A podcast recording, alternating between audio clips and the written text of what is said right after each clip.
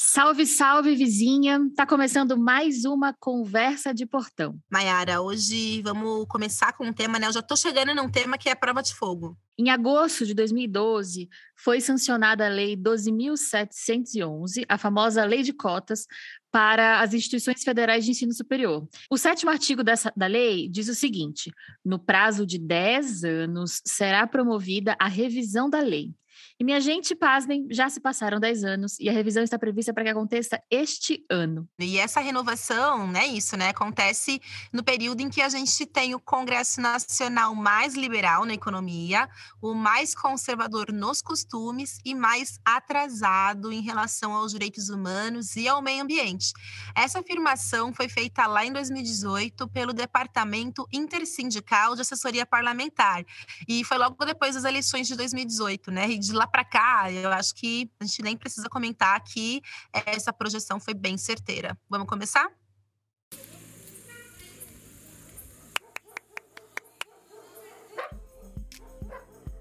Eu sou Semaia Oliveira. E eu sou Maiara Penina. Você acabou de chegar ao Conversa de Portão, um podcast do Nós Mulheres da Periferia, em parceria com a Universa, plataforma do UOL.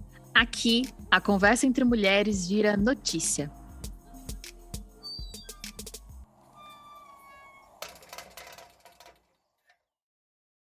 Mayara, quando as cotas raciais chegaram, é, não sei se você já estava na faculdade, eu estava, mas você lembra da, da, da, discussão, assim, como que isso te, te atingiu? Eu não estava na universidade, eu, eu, me formei há nove anos, é, mas eu lembro que eu não tinha tanta consciência racial, não tinha tanto repertório é, de raça como eu tenho hoje, mas eu lembro que desde essa época era um assunto bastante tenso, né? Assim, tinha muita discussão de quem era contra, de quem era a favor e tal. Eu sempre fui a favor, eu digo isso em minha defesa. No meu caso, eu entrei na universidade em 2007 e foi pelo sistema de cotas da própria Metodista, que eu estudei na Universidade Metodista aqui em São Paulo. Aí depois eles transferiram para o ProUni, né, que foi um programa de, de cotas para instituições privadas. É, mas já naquela época tinham argumentos tipo, ah, o racismo vai aumentar, vai ter divisão racial e coisas do tipo. As cores das pessoas no Brasil não deveriam ser critério para a distribuição da justiça. Nós deveríamos estar todos lutando pela igualdade dos cidadãos e não por privilegiar uns em detrimento de outros. Se você não tem um critério preciso para definir no Brasil quem é o pardo, quem é o moreno, as consequências da implementação desta medida, por meio de leis que vão criar categorias raciais no Brasil, podem ser mais desastrosas do que os eventuais bônus que a política pode ocasionar. Nossa, em 10 anos as coisas mudaram muito, né? É, usaram até o termo moreno, coisa que hoje a gente, pelo menos publicamente, não vê acontecendo mais. E não é que essas falas, assim, deixaram de acontecer, né? Não é que as pessoas deixaram de falar moreno, mas eu acho que a reação hoje em dia é, é muito diferente, né? Total, a gente realmente mudou muito em 10 anos e é total assim mérito do movimento negro brasileiro, né? Tanto em relação à implantação das cotas, quanto a nosso avanço na narrativa, né, do antirracismo e tal. E para falar deste tema, cotas, a gente tem uma convidada muito especial hoje, não é? Sim, quem está colando aqui com a gente hoje é a Najara Costa. Ela é socióloga, professora, candidata a deputada estadual por São Paulo. E lá em Taboão da Serra, que é a cidade que ela mora, né, coladinha aqui com São Paulo, ela concorreu à prefeitura, minha gente, né, em 2020, ficou em quarto lugar.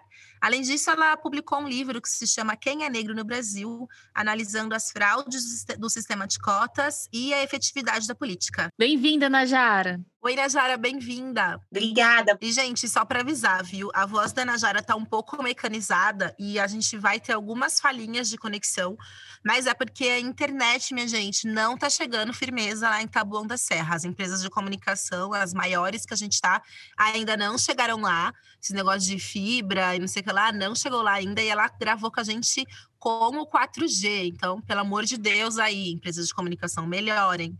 E Najara, conta pra gente, né? Como você avalia a efetividade da política de cotas nos últimos 10 anos? Olha, as cotas é, são grandes conquistas democráticas no, no, nos últimos tempos, no pós-redemocratização. As cotas raciais nas universidades, por exemplo, ampliou as pesquisas. A gente percebe que negros, indígenas, enfim, pessoas trans, é, pessoas da periferia mudaram a lógica das pesquisas nas universidades e trouxeram aí outros saberes, né, o que é tão importante para a gente ampliar né, o entendimento sobre educação como um todo no Brasil. É, as cotas também permiti, permitiu com que houvesse essa mudança na narrativa também sobre o Brasil, né? A gente sofre um epistemicídio, a gente não entende muita coisa sobre a, sobre a nossa herança histórica, então houve aí esse processo de resgate para que a gente também pudesse é, fazer o um enfrentamento do Brasil no cerne da sua desigualdade, que é a questão racial. Então, ao meu ver, as cotas é, representam essa revolução silenciosa que tem mudado a nossa trajetória, que tem ampliado aí as vozes de pessoas negras, de pessoas que não tinham oportunidades para que a gente tenha outros saberes, né, sendo conduzidos aí nas universidades e também mais oportunidades, né, nos serviços públicos e também para pensar também uma sociedade de direitos. E o que se ouve até hoje das pessoas que se posicionam é, contra as cotas, é, elas dizem que as cotas deveriam ser sociais e não raciais. Só que isso confunde muito, porque as cotas sociais já existem, certo? Como que você avalia esse argumento hoje? É um argumento que ele é muito, é, ele é muito utilizado por pessoas que não entendem como opera a política afirmativa ou que querem distorcer mesmo como funcionam as políticas, né, de cotas raciais. Primeiro que existem sim políticas de cotas sociais e elas só existem por conta da nossa luta pela, pelas políticas de cotas raciais, né? O professor Luiz Felipe de Alencastro fala bastante disso, né? Que o movimento estudantil, por exemplo, a UNE, não lutava por cotas sociais, né? E, e houve essa narrativa, houve essa consolidação das políticas de cotas sociais pela luta do movimento negro, é, que é, enfim, questionou essa universidade que só tinha 1% de negros, para que tenhamos mais oportunidades de acesso. E aí, é, quando a gente pauta essa questão e organiza esse debate, inclusive é, justificando esses dados estatísticos né, de exclusão, aí o, é, os, muitos grupos é, de, de, universidades, muitos acadêmicos pontuam a necessidade de cotas sociais, justamente na ideia de que ah, cotas sociais, quando você, quando a gente amplia por cotas sociais, as pessoas pobres são também pessoas negras,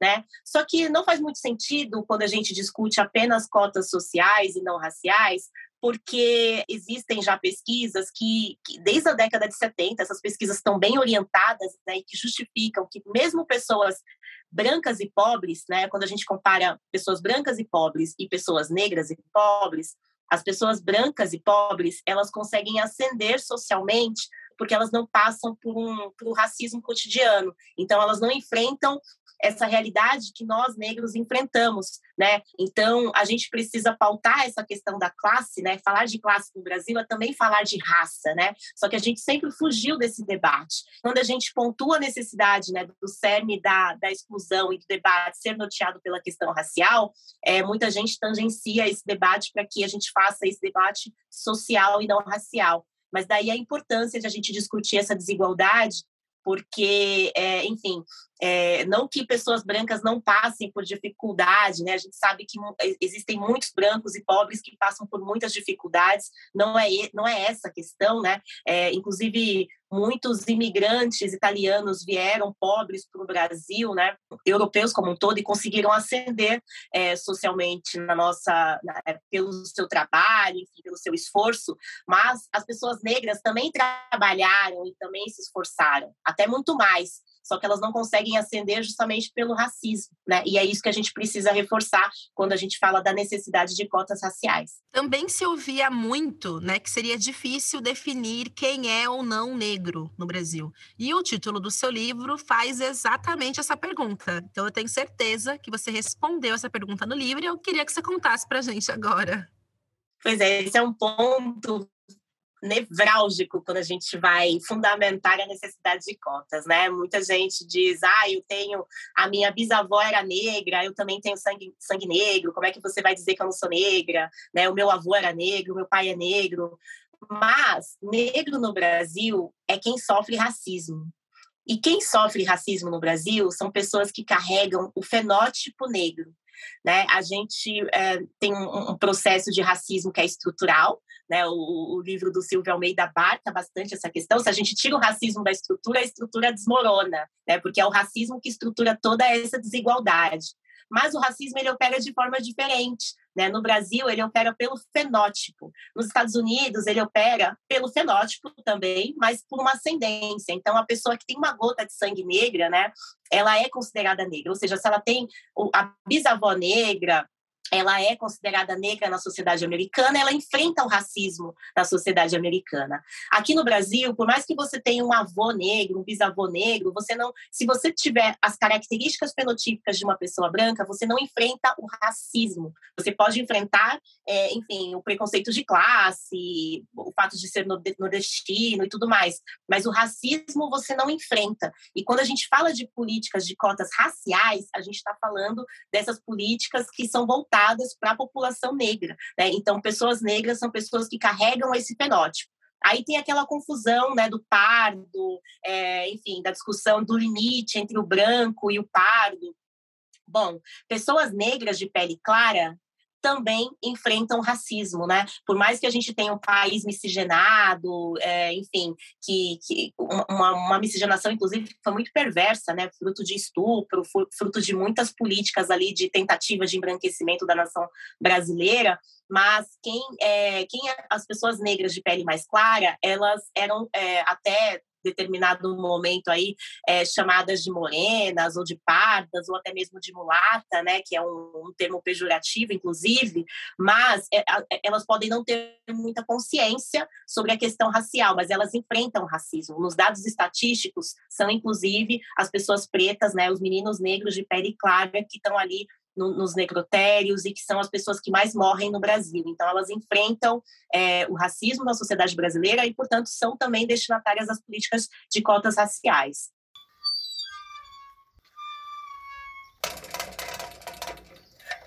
Najara, eu me lembro de muitas notícias de pessoas que fingiram serem negras e muitas dessas notícias questionavam é, se essa política era justa.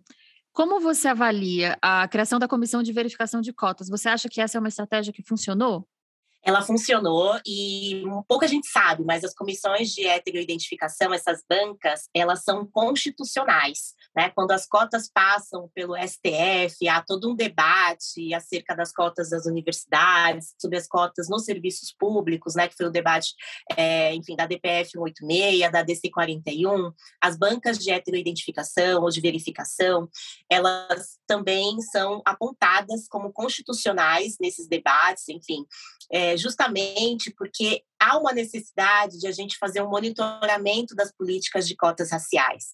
Veja, é, a, a autodeclaração ela é um ponto importante, ela é fundamental e ela é o primeiro elemento, ela é uma conquista, né? As pessoas se autodeclaram racialmente, esse é um ponto que deve ser preservado.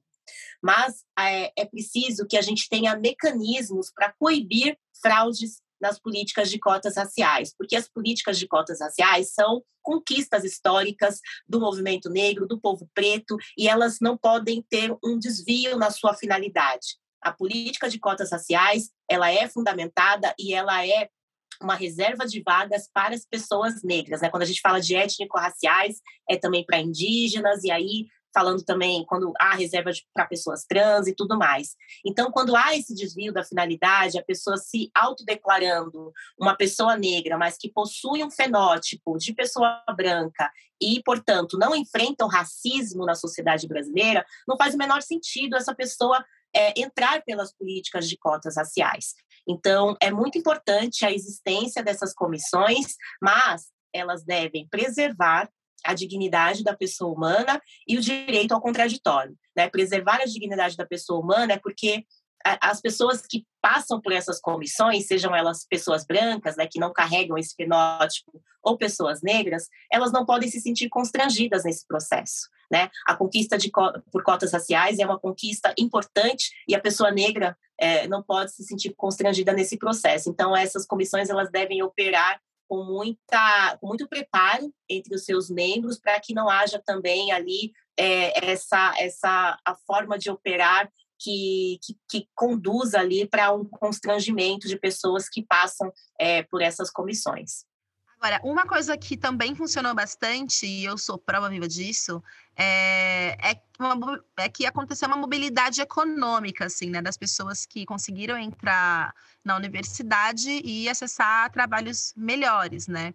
É, não necessariamente todo mundo, né? A gente sabe que está um desemprego grande aí. Mas isso aconteceu. Como você avalia esse resultado econômico da política?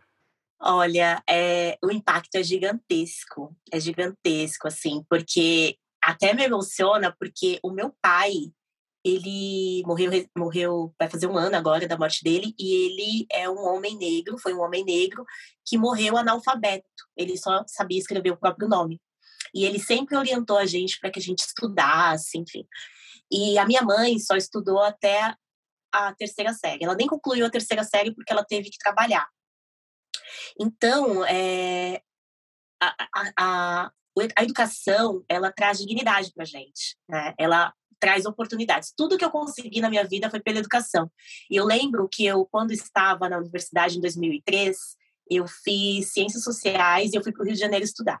E eu não entrei pela política de cotas, porque até então não existia nas, nas federais a, as cotas raciais. E eu lembro de passar por muita dificuldade, de não ter 30 centavos para comer no bandejão, porque era 33 centavos no bandejão naquela, naquele contexto. Era o mais barato do Brasil, inclusive, e eu não tinha esse dinheiro porque eu fazia conta. Eu não tenho 30 centavos para hoje porque eu, eu, tenho que, eu tenho que pensar no mês inteiro, eu não tenho essa grana para o mês inteiro. Então, eu tive que ter políticas de assistência estudantil, eu tive que, enfim, que passar por humilhações para conseguir me manter na universidade, mas os resultados disso são assim são imensuráveis, né? É, eu passei em dois concursos públicos, eu me tornei professora universitária, é, eu é, participo da formação de outras pessoas, né? Eu acho que os ganhos simbólicos disso e os ganhos em dignidade são imensuráveis. E tudo que a gente consegue hoje é através da educação. A gente vê o impacto disso entre pessoas negras que é, tiveram a possibilidade de estudar, né? Eu sei que eu enfrentei muitas coisas, mas pelo menos eu tinha um pai ali e uma mãe que orientavam sobre isso e as pessoas negras que não tiveram essa oportunidade de estudar e que estão nesse subemprego ou desempregadas, né? Não que é, pessoas que tenham doutorado negras não estejam desempregadas, porque tem vários também. Mas isso abre a nossa visão de mundo e, e faz com que a gente saia dessa caixinha que muitas vezes a periferia coloca a gente né, numa situação é, em que a gente enfrenta aqui um, um caos é, no, no, na, na, saúde, no transporte, na educação. Né? Eu estudei em escola estadual, uma escola muito ruim, é, professores muito bons, mas um sistema que não permite com que a gente avance. Né? Saí com muitas deficiências, inclusive na escrita, e que eu tive que correr muito mais atrás disso. Então, quando a gente tem oportunidades, a gente consegue ascender, né? Que é o que as cotas demonstraram, inclusive com as pesquisas, né? Pessoas que entraram por cotas, no primeiro ano, elas têm um rendimento aquém das pessoas brancas, e depois, no segundo ano, elas já começam a ter o mesmo rendimento, né? E, é, e depois elas até ultrapassam as pessoas brancas, porque é isso que acontece quando nos dão oportunidades. Então, cotas é isso, é, é, é a gente pensar que a gente pode avançar pelo nosso esforço, né? Porque a gente sempre se esforçou, mas a gente não conseguia. Então, quando nos são dadas oportunidades, a gente consegue chegar, né? E por isso que a gente tem que batalhar tanto por direitos. É, e a Semanhá já contou aqui para gente algumas vezes é, de como que os professores na faculdade questionavam se um dia ela ia conseguir, ia conseguir exercer a profissão, né, Sema? Super, é uma experiência muito parecida com o que a Najara trouxe agora. Eu cheguei na universidade também com muitas falhas, né, gramaticais e tal. E não só por isso, né? Eu já sofri racismo por ser negra mesmo, mas também por ser uma pessoa que se formou em escola pública, né? Mas aí o sangue nos olhos e a força do ódio consigo reverter, estamos aqui hoje. E Najara, a pergunta que não quer calar. É, quais são os riscos que a gente corre hoje com a revisão da lei de cotas, justamente é, nesse ano que a gente está, e em um período tão. em um período que um Congresso é tão conservador como o nosso agora? Olha, com esse congresso que a gente tem, o risco é imenso. É, a gente tem 31 propostas né, para mudar a lei de cotas, que prevê inclusive a redução das vagas. Quando a gente fala na, nessa revisão da lei de cotas, né, não significa que a lei de cotas ela vai, ela, ela vai acabar, ou que vai o que a gente pode reduzir as vagas. Quando a gente fala em revisão, pode ser sobretudo para que a gente aumente essas vagas eh, para negros ou para que a gente tenha outras políticas de permanência estudantil, né, que é algo que não se está pensando. Por exemplo, a gente tem as políticas de ingresso, né, para a reserva de vagas, mas não se está pensando muito na, na permanência dessas pessoas negras nas universidades. A gente presenciou na pandemia o quanto de pessoas que pessoas negras estavam se matando dentro da USP, por exemplo, é, enfrentando ali um, um, um processos né, psíquicos muito difíceis para conseguir se manter dentro dessas universidades. Não há políticas nesse sentido, né?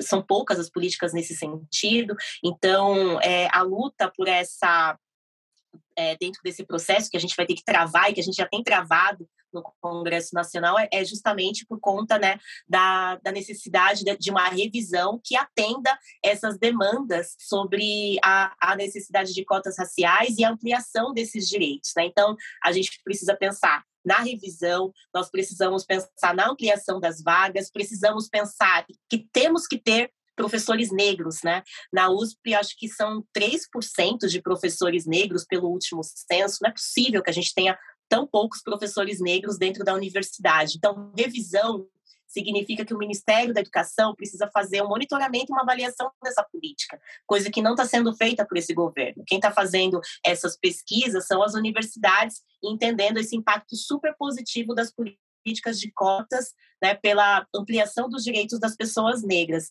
Então, a gente tem travado isso, a Samia Bonfim, inclusive, é uma aliada nesse sentido, a Vivi Reis, né, que é uma das relatoras na, na Comissão de Direitos Humanos, que é uma deputada federal é, negra do Pará, tem também é, estado atenta nessa questão e a gente vai mobilizar isso também com o movimento negro, porque é até agosto, né? Então a gente vai até Brasília fazer esses apontamentos e fazer essa discussão também em audiências públicas para que no, os nossos direitos sejam mantidos e até mesmo ampliados, né? O que está sendo muito difícil nesse contexto de Brasil. Bom, espero que esse país tenha juízo, né, e continue apostando na educação para o nosso futuro. E a gente agradece muito a sua presença, Najara. E você quer deixar algum recado? Quero agradecer, dizer que eu acompanho bastante o trabalho de vocês, que a gente está super perto e que as nossas as suas lutas são nossas lutas também e estamos juntas. Valeu, Najara. Obrigada por aceitar nosso convite. Obrigada por separar um tempinho para gente. O Conversa de Portão é um podcast produzido pelo Nós Mulheres da Periferia em parceria com o Universo, a plataforma do UOL. O episódio de hoje teve produção de Carol Moreno e a edição do som é da Trilhará. O roteiro foi responsa minha, Semaia Oliveira, e quem somou na revisão e na divisão do Mike foi a minha parceira Maiara Penina. Siga a gente na sua plataforma preferida. A gente está em todas, no Spotify, no YouTube, no Deezer e no Google Podcasts. E se você tem algum tema, algum assunto para trazer para o nosso portão, envia para a gente no nosso canal do Telegram, que é o Nós Mulheres da Periferia. Até semana que vem. Até, minha gente. A gente se encontra na semana que vem.